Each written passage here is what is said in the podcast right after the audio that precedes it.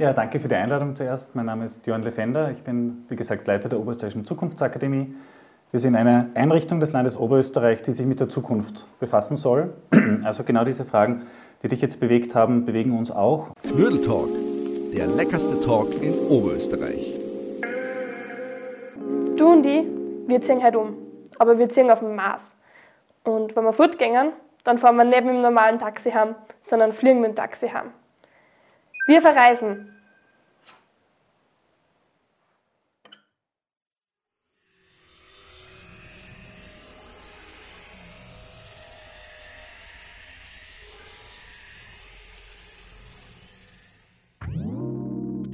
Aber schaut unsere Zukunft wirklich so aus oder wie wird sie sich denn verändern? Und um diese Fragen zu beantworten, haben wir heute den Leiter der Oberösterreichischen Zukunftsakademie da, Wer bist du vielleicht? Was machst du so und wieso kannst du mir die Fragen heute beantworten? Ja, danke für die Einladung zuerst. Mein Name ist Jörn Lefender. Ich bin, wie gesagt, Leiter der Oberösterreichischen Zukunftsakademie. Wir sind eine Einrichtung des Landes Oberösterreich, die sich mit der Zukunft befassen soll. Also genau diese Fragen, die dich jetzt bewegt haben, bewegen uns auch und viele andere mehr. Und wir versuchen hier Informationen zu geben, Möglichkeiten aufzuzeigen, wie Oberösterreich einen guten Weg in die Zukunft nehmen kann. Okay, danke schön auch, dass du heute da bist. Dass wir sie in Zukunft verändern können und groß und stark werden können, haben wir jetzt ein Knödel da. Also kannst sehr gerne mal öffnen. Meine hat es ein bisschen ah, wie gewünscht, Spinatknödel. Perfekt, wunderbar. äh, Mahlzeit. Mahlzeit. Ähm, was, also welche Bereiche werden Sie in 50 Jahren verändern können bei uns? Grundsätzlich, alles ist immer in Veränderung. Veränderung ist eigentlich die einzige Konstante, das hat schon ein antiker Philosoph einmal gesagt. Die Dinge bleiben nicht, wie sie sind. Das ist auch gut so. Die Frage ist, wie entwickeln sie sich weiter und wo haben wir dann auch Möglichkeiten einzugreifen? Kunst du, also könntest du da jetzt irgendwelche Bereiche oder Beispiele nennen, wie zum Beispiel in der Automobilbranche oder Immobilien oder so? Gerade im Mobilitätsbereich sehen wir das gerade massiv. Es gibt einerseits neue Technologien, zum Beispiel neue Antriebsformen, Elektromobilität, Hybrid, Wasserstoff ist gerade in aller Munde. Aber es gibt auch neue Geschäftsmodelle. Sowas wie Carsharing gab es ja früher auch nicht in dieser Form. Oder neue Innovationen wie jetzt das Klimaticket, ja, das den öffentlichen Verkehr vom, vom Preis her ganz anders gestaltet als früher. Aber das ganz Wesentliche ist auch, dass sich unser Mobilitätsverhalten geändert hat. Ja, wir sind heute in anderer Form mobil unterwegs, als das in früheren Generationen war. Und das wird in künftigen Generationen wieder anders sein. Und wenn wir jetzt so wirklich 50 Jahre in die Zukunft schauen, hättest du da schon Beispiele oder kann man das gar nicht so sagen? Es gibt Ideen, es gibt Visionen und das ist auch wichtig so. Äh, wir sollen nachdenken über die Zukunft, wir sollen genau solche Modelle, werden wir auf dem Mars leben, äh, kommen die Medikamente bei Drohne zu uns, genau solche Szenarien brauchen wir. Wir müssen nachdenken über die Zukunft oder besser gesagt über mögliche Zukünfte. Weil das Spannende an der Zukunft ist ja, dass es sie noch nicht gibt. Die Zukunft ist ein offener Raum. Wir wissen, wo wir herkommen, wir wissen, wo wir jetzt sind, aber wo die Reise hingeht, das liegt ganz stark an uns. Und deswegen glaube ich, ist es auch so wichtig, sich immer wieder in so Szenarien hineinzudenken und das dann auch wirklich durchzuspielen. Was würde das denn für unser Leben heißen, wenn wir auf dem Mars leben würden? Was würde es denn für unser Leben zum Beispiel bedeuten, wenn wir viel weniger mit dem Auto fahren? Was würde es für unser Leben bedeuten, wenn wir Arbeit ganz anders definieren, als wir das bislang gemacht haben? Und diese Denkräume sind ganz wichtig. Wichtig ist mir auch immer zu sagen, die Zukunft steht noch nicht fest, die Zukunft kann gestaltet werden. Und wie wird Zukunft gestaltet? Über unser persönliches Verhalten, aber ganz stark auch in unserer Gesellschaft. Ähm, ein klassisches Beispiel ist die Atomenergie. Vor ungefähr 50 Jahren hat eine Mehrheit der österreichischen Bevölkerung gesagt, wir wollen keine Atomenergie. Obwohl die Wissenschaftler gesagt haben, das ist die sauberste und beste Energieform überhaupt. Und bislang ist auch von ein paar wenigen tragischen Fällen abgesehen, viele Atomkraftwerke laufen ja einwandfrei. Ja? Aber die Bevölkerung hat gesagt, wir wollen das nicht. Und bis heute steht dieser Konsens. Und das finde ich irrsinnig spannend, welche Macht wir eigentlich als Volk auch haben, gegenüber der Wissenschaft, gegenüber der Politik zu sagen, das wollen wir oder das wollen wir nicht. Und gerade in diesen Tagen heute geben wir das manchmal ein bisschen ab. So dieses, wo wollen wir denn eigentlich hin? Was ist das Ziel unserer Gesellschaft? Was ist die große Vision? Wofür wollen wir alle kämpfen und uns einsetzen? Und darum glaube ich, ist die Zukunftsakademie wichtig, darum sind Formate wie dieses wichtig und darum ist es mal auch ganz, ganz wichtig, dass die Jungen darüber nachdenken, in welcher Welt sie leben wollen. Mhm. Das ist sehr, also sehr interessant, sehr inspirierend, finde ich diese Aussage. Ähm, das heißt, man kann sagen, solche Trends sind durch uns als Gesellschaft beeinflusst, aber genauso durch die Wissenschaft. Und Gewisse Trends kann aber die Wissenschaft leiten. Gibt es jetzt irgendwelche Megatrends, die vielleicht wirklich in Zukunft auf uns zukommen werden, weil an denen jetzt schon gearbeitet wird? Ja, die gibt es. Megatrend ist ein Begriff, den es seit ungefähr 40 Jahren gibt, von einem Zukunftsforscher John Nesbitt erfunden, der übrigens in dritter Ehe mit einer Oberösterreicherin verheiratet war. Also es gibt einen unmittelbaren Bezug zu unserem Heimatbundesland. Megatrends sind so die ganz großen Treiber der Veränderung. Das sind Themen wie zum Beispiel Digitalisierung oder der demografische Wandel, sprich wir leben länger, bekommen weniger Kinder. Die Gesellschaft verändert sich sehr stark durch Migration. Ein anderes Beispiel ist auch die Vernetzung oder Konnektivität. Wir haben heute jeder ein Smartphone, wir sind alle auf Social Media aktiv, wir tauschen uns aus in vielen Formen. Die Urbanisierung ist auch so ein Trend. Nach wie vor ziehen viele, vor allem junge Leute, in die Städte. Was Probleme in den Städten mit sich bringt, Probleme im ländlichen Raum mit sich bringt. Und viele andere. Und diese Megatrends geben uns eine ganz gute Orientierung, was momentan so die Treiber der Veränderung sind. In den Megatrends sind wir mittendrin und die werden auch nicht so bald aufhören. Wir haben in der Zukunftsakademie uns natürlich auch in der Corona-Pandemie hingesetzt und so unsere Shortlist von zehn Megatrends, mit denen wir intensiv arbeiten, sind wir durchgegangen und gesagt, jetzt ist Corona, jetzt müssen wir ja alles umschreiben. Muss alles anders werden. Mhm. Und wir sind Trend für Trend durchgegangen und festgestellt, Moment einmal, das ist eigentlich stärker als jemals zuvor. Das ist genauso weitergegangen, das ist genauso weitergegangen, das ist genauso weitergegangen. Das heißt, diese Megatrends sind so wirkmächtig und so stabil, dass einer selbst die Corona-Pandemie eigentlich nichts anhaben kann. Das kratzt die eigentlich nicht. Und wenn es so starke Veränderungskräfte in unserer Welt gibt, dann sollten wir uns wirklich intensiv damit beschäftigen, wie wir diese Megatrends nutzen können. Ein anderes Bild vielleicht dazu. Diese Trends wecken bei manchen auch Sorge. Ja, Thema Klima zum Beispiel. Mhm. Ist absolut verständlich, dass das auch Sorge äh, hervorruft. Oder die demografische Entwicklung. Ja, wenn man an die eigene Pension denkt, kann man schon manchmal ein bisschen skeptisch werden, ob sich das alles ausgeht. Jetzt ist die Frage, wie begegnen wir diesen Megatrends? Und ein Bild, was mich da immer wieder antreibt, ist das Bild der Lawine. Die Lawine, das ist so eine riesige Welle, die auf uns zurollt und die uns scheinbar erdrückt. Ja? Oder sind die Megatrends mehr eine Welle im Meer und wir haben ein Surfbrett und können auf dieser Welle reiten? Weil jeder Megatrend hat seine guten und seine schlechten Seiten. Der Megatrend zum Beispiel Konnektivität, Vernetzung. Ich kann auf Social Media Formate machen wie das hier. Ja, ich kann spannende Persönlichkeiten vor den Vorhang holen. Ich kann Leute miteinander verbinden, die gleiche Interessen haben. Dafür kann ich es nutzen. Ich kann es aber auch für Cyber, Cybermobbing nutzen, ich kann es für Fake News nutzen, ich kann es für Shitstorm nutzen die Technologie ist neutral. Die Frage mhm. ist, wofür benutzen wir sie? Mhm. Und wenn man jetzt wirklich wieder mal nur auf Oberösterreich in Bezug nimmt, was wären da Trends, die jetzt zum Beispiel vielleicht in Amerika schon längst äh, in sind, aber bei uns noch nicht? Oder gibt es da irgendwas? Grundsätzlich, die Megatrends sind ortsunabhängig, okay. also global wirksam. Mhm. Es gibt keine regionalen Trends. Gerade Oberösterreich ein sehr international verbundenes ähm, Bundesland ist sehr stark auch von den internationalen Trends abhängig. Was, glaube ich, jetzt gerade sehr stark kommt, ist äh, digitale Technologien in einer ganz neuen Generation. Klassisches Beispiel, du kannst heute zum Tischler gehen, zum ganz normalen Tischler in Oberösterreich, kannst dir ähm, in deiner Wohnung was planen lassen und dann macht er den Plan fertig und dann setzt er dir eine VR-Brille auf und sagt dir, und jetzt gehen wir mal hinein in das Zimmer und schauen es uns an. Eine Technologie, die heute schon da ist. Wenn man das noch weiter spinnt, dann kann das irgendwann so sein, dass man zum Beispiel, wenn daheim äh, irgendwas kaputt ist, man mehr einen Handwerker ruft, der kommt, sondern man setzt sich die Augmented Reality Brille auf, also die Mischung aus der echten Realität und der virtuellen Realität, schaltet sich einen Installateur oder einen anderen Handwerker dazu und der sagt, und jetzt greifst du dorthin und den Schrauben musst du lösen und da musst du was fixieren und das Teil musst du austauschen und dann ist alles repariert. Also ich glaube, da geht die Fantasie noch sehr viel weiter, als wir das bislang schon sehen, wie diese neuen interaktiven digitalen Möglichkeiten unser Leben, unser Arbeiten, unser Lernen auch verändern. Mhm. Das klingt jetzt vorerst eigentlich ziemlich gut und positiv. Aber sowas Neues bringt doch ja öfters ziemliche Problematiken hervor. Kann man da jetzt schon sagen, was vielleicht in Zukunft mit der neuen Technologie auf uns zukommen wird oder was für Probleme es da geben kann? Genau, die, das Problem ist da, glaube ich, folgendes. Die Technologieentwicklung schreitet immer relativ schnell voran. Eine neue Technologie ist relativ schnell entwickelt mhm. oder mal im Experimentierstadium und dann breitet sich aus. Und was ein bisschen hinten nachhinkt, ist dann manchmal die gesellschaftliche Diskussion, wo braucht es denn Grenzen? Und was dann noch ein kleines bisschen hinten nachhinkt, ist dann die Politik mit dem, mit dem Regulativ dazu, wo sie dann auch wirklich Gesetze machen. schönes Beispiel ist da der Straßenverkehr. Ja, es sind Autos entwickelt worden, es sind Züge entwickelt worden, es sind Flugzeuge entwickelt worden und dann hat man sich Schritt für Schritt erst langsam daran hingewagt, dass man gesagt hat, wo müssen wir denn was begrenzen? Und dann ist man irgendwann auf die geniale Idee gekommen, man könnte die Geschwindigkeit begrenzen. Ja? Mhm. Dann hat man gesagt, Geschwindigkeitsbegrenzungen. Dann hat man gesagt, wie kann man das kontrollieren, wie kann man das sanktionieren? Ja? Weil jede Grenze muss ja irgendwie kontrolliert werden, sonst ist es wurscht, ob man die Grenze überschreitet oder nicht.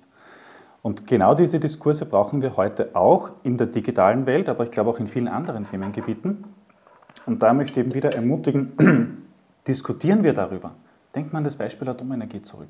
Diskutieren wir darüber. Schauen wir, dass wir als Gesellschaft da auch eine Meinung entwickeln, äh, wo wir Grenzen brauchen. Wo wir sagen, da muss auch der Staat kontrollieren und da muss er eine gewisse Grenze setzen. Manchmal ist es heute so ein bisschen, ja, das passiert eh, das kommt eh und wir haben nicht die Macht dazu. Nein, wir haben die Macht dazu. Und vielleicht ist der Einzelne eine kleine Stimme, aber in Summe sind wir sehr, sehr viele.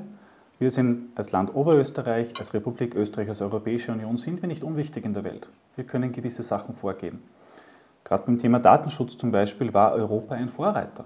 So viel geprügelt die Europäische Union wurde für diese Datenschutzgrundverordnung, aber es war das erste Mal, dass eine große Macht in dieser Welt gesagt hat, das Thema Datenschutz müssen wir regulieren, wir müssen da Grenzen aufzeigen, wir müssen auch den Firmen ordentlich auf die Finger klopfen und sagen, hey Leute, das und das dürft ihr machen und das nicht. Und das wird es in vielen Bereichen immer wieder brauchen. Das ist ein ewiges Hin und Her sozusagen, wo die Energie in eine Richtung, äh, die Technologie in eine gewisse Richtung zieht, wo die Gesellschaft darüber nachdenken muss, was brauchen wir, was wollen wir und wo dann auch die Politik irgendwo gefragt ist, dann diese, diese harten Grenzen, die wir halt Gesetze und Verordnungen nennen, äh, zu setzen. Wisst ihr, wenn ihr, also ihr forscht das ja, schätze oder und ihr untersucht das, wisst ihr dann zum Beispiel jetzt schon, was für eine Problematik dann in zehn Jahren aufkommen wird, wie zum Beispiel mit dem Datenschutz, oder ist das für euch dann auch immer eher, auf einmal ist da? Das Spannende an der Arbeit mit der Zukunft ist ja, dass es sie noch nicht gibt und dass wir mhm. sie auch nicht wirklich vorhersagen können. Wir können gewisse sogenannte Weak Signals, schwache Signale nehmen. Ähm, da muss man einfach ein sehr feines Gefühl dafür entwickeln, auch sehr viel international schauen. Also wir orientieren uns in unserer Forschung ganz stark auch international, dass wir versuchen, so diese frühen Signale zu erfahren. Aber ich muss gestehen, gewisse Dinge kann man nicht vorhersehen. Die Corona-Pandemie hat man nicht vorhersehen können. Mhm. Virologen haben immer schon gesagt, das kann jederzeit ausbrechen, aber ob das heute ist oder morgen in 100 Jahren, das hat keiner gewusst. Und es bringt auch überhaupt nichts, sich da jetzt wahnsinnig zu machen und zu überlegen, wann kommt die nächste Pandemie oder was ist die nächste Katastrophe oder Blackout oder welche anderen Themen. Was man zum Beispiel schon gesehen hat, und da muss ich auch bekennen, das habe ich auch wirklich unterschätzt, ist das Thema Fake News, Verschwörungsmythen. Ja? Wir haben das gesehen im Brexit, wir haben es gesehen in Amerika unter Donald Trump und haben das, also zumindest ich muss ich gestehen, ich habe das manchmal ein bisschen belächelt und mir gedacht, das gibt es doch nicht, ja, dass die Leute das wirklich glauben, das kann doch nicht wahr sein. Ja? Mhm. Aber es ist so. Und auch jetzt in der Corona-Pandemie sehen wir, dass viele Menschen nicht auf die Wissenschaft, die seriöse Arbeit leistet, äh, manchmal nicht weiter weiß, okay, sei, sei vergönnt, aber nicht der Wissenschaft glaubt, sondern irgendwelchen anderen Quellen. Und dass das auch was mit uns als ganze Gesellschaft macht, mit den ganzen Diskussionen, mit den Spaltungen, mit der Aggressivität, die da manchmal mit einhergeht, das habe ich wirklich unterschätzt. Ich glaube, das haben viele sehr unterschätzt dass das sowas auslösen kann. Aber vielleicht nur ein, ein, ein, ein Satz dazu. Das ist nicht jetzt durch Corona gekommen. Das war alles schon da. Das hat es vorher auch schon gegeben. Corona hat das nur verstärkt. Ja? Also das ist kein unmittelbarer Zusammenhang, dass Fake News und Verschwörungsmythen jetzt plötzlich aus dem Nichts gekommen sind. Es war schon da, es hat es gegeben in einer sehr kleinen Form und Corona hat es verstärkt, mhm. so wie Corona viele andere Themen in unserer Gesellschaft verstärkt hat. Kann man sagen, wieso es es verstärkt hat? Na, ich glaube, es ist einfach ein so radikales Ereignis war. Ja? Also es ist so plötzlich aus dem Nichts in einer irren Geschwindigkeit ist es gekommen und man ist alle, wir sind alle da gesessen und uns gedacht, das gibt's doch gar nicht. Ich habe irgendwie den Film von gestern Abend noch laufen. Das ist doch nicht echt. Mhm. Ja? Dass wir in einen Lockdown gehen, dass wir Maßnahmen haben, dass wir, ähm, dass wir in, in, in, in, Dinge hineinkommen, die wir vorher nie für möglich gehabt, gedacht, äh, gehalten hätten. Also da hat Corona, glaube ich, einfach diese, diese Kraft gehabt als so ein globales, einschneidendes, massives Ereignis. Und es wird jetzt in den nächsten Monaten und Jahren irrsinnig spannend werden, wie nachhaltig diese Veränderungen waren. Was davon wird bleiben, was davon wird vergehen. Jetzt abgesehen von Corona, äh, wieder zurück zu den Entwicklungen und Trends. Äh, welche werden da vielleicht in Zukunft kennen, wenn du jetzt fünf aufzählen kannst, zum Beispiel, die für mich jetzt noch voll absurd sind, wie zum Beispiel das fliegende Taxi? Die Eroberung des, des Luftraumes sozusagen ist eine ganz alte Fantasie der Menschheit. Mhm. Es gibt einen wunderbaren alten Film, der ist Zurück in die Zukunft. Da stellt man sich vor, wie das Leben in 30 Jahren ist. Mittlerweile ist das ja auch schon Vergangenheit und da ist man auch durch die Luft geflogen. Also dieses Motiv, wir erobern den Luftraum, das ist ganz, ganz alt. Genauso alt ist das Motiv, wir erobern den Weltraum.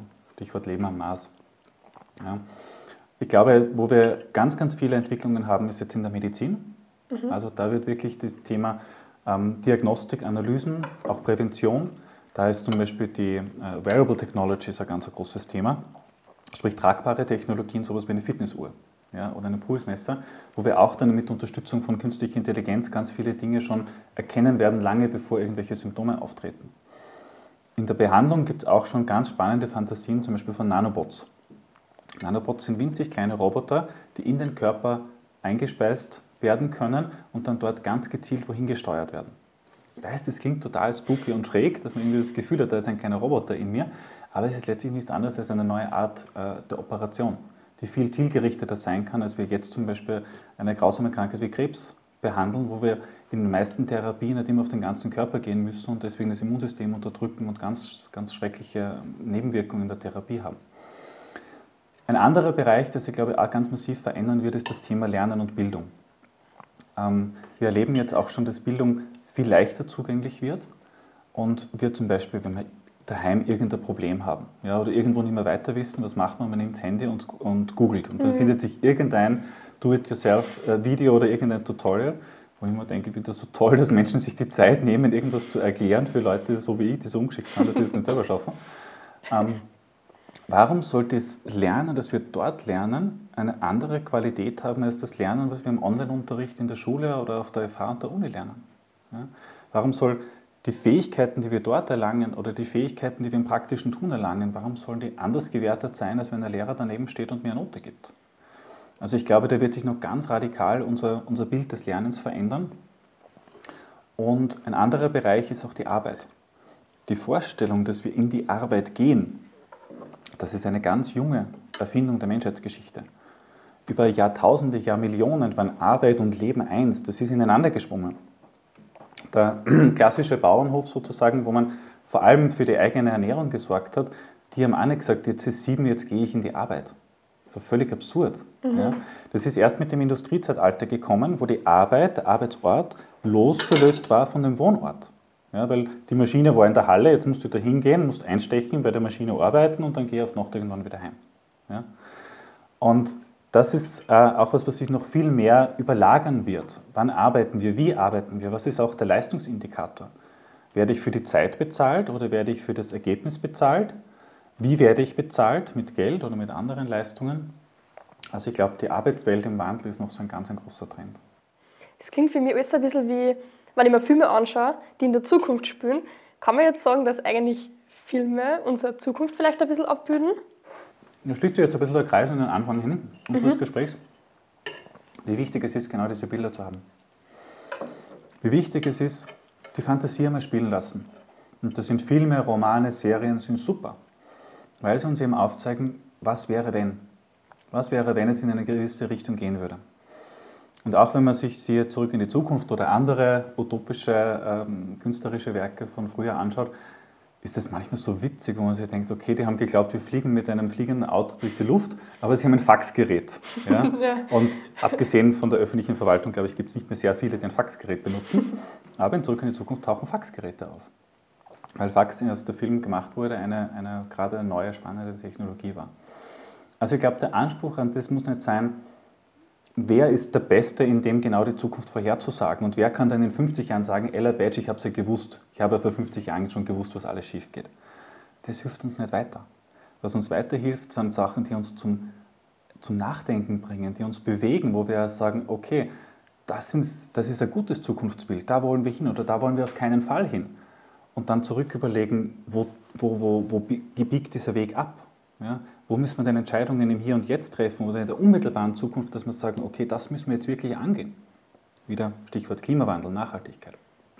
Also es gibt da so diesen schönen Satz in unserer, in unserer Branche der Zukunftsforschung, eine Zukunftsprognose kann vollkommen richtig sein, auch wenn sie nie eintritt. Der Anspruch ist nicht, dass wir es genau vorhersagen. Mhm. Der Anspruch ist der, dass wir die Menschen bewegen, dass wir sie motivieren, im Hier und Heute was zu verändern. Und da äh, gibt es ganz viele Möglichkeiten, sich selber zu engagieren einem unmittelbaren Bereich. Wir stimmen jeden Tag ab mit unseren Füßen, wie wir uns verhalten. Wir stimmen jeden Tag ab mit unserem Geldbörsel, wo wir einkaufen, wie wir uns ernähren, was wir machen. Und das ist eigentlich dann der, darin misst sich der Erfolg eines guten Zukunftsszenarios. Dann sage ich danke vor allem, dass du jetzt den Kreis so schön geschlossen hast. Danke, dass du da warst, Johann. Und falls nur irgendwelche Fragen habt, könnt ihr sicher gerne in die Kommentare unten reinschreiben. Ähm, habt ihr eine Website, wo man da vorbeischauen kann? Ja, wir haben eine Homepage oe-zukunftsakademie.at. Da kann man unsere Studien sehen, unsere Veranstaltungen, was uns gerade so beschäftigt. Es gibt einen Newsletter und es gibt auch äh, Kontaktmöglichkeiten. Wir freuen uns wirklich über jeden Hinweis, über jede Idee, über jeden Kontakt. Also bitte nicht zögern und mit uns in Kontakt zu treten. Danke. Danke.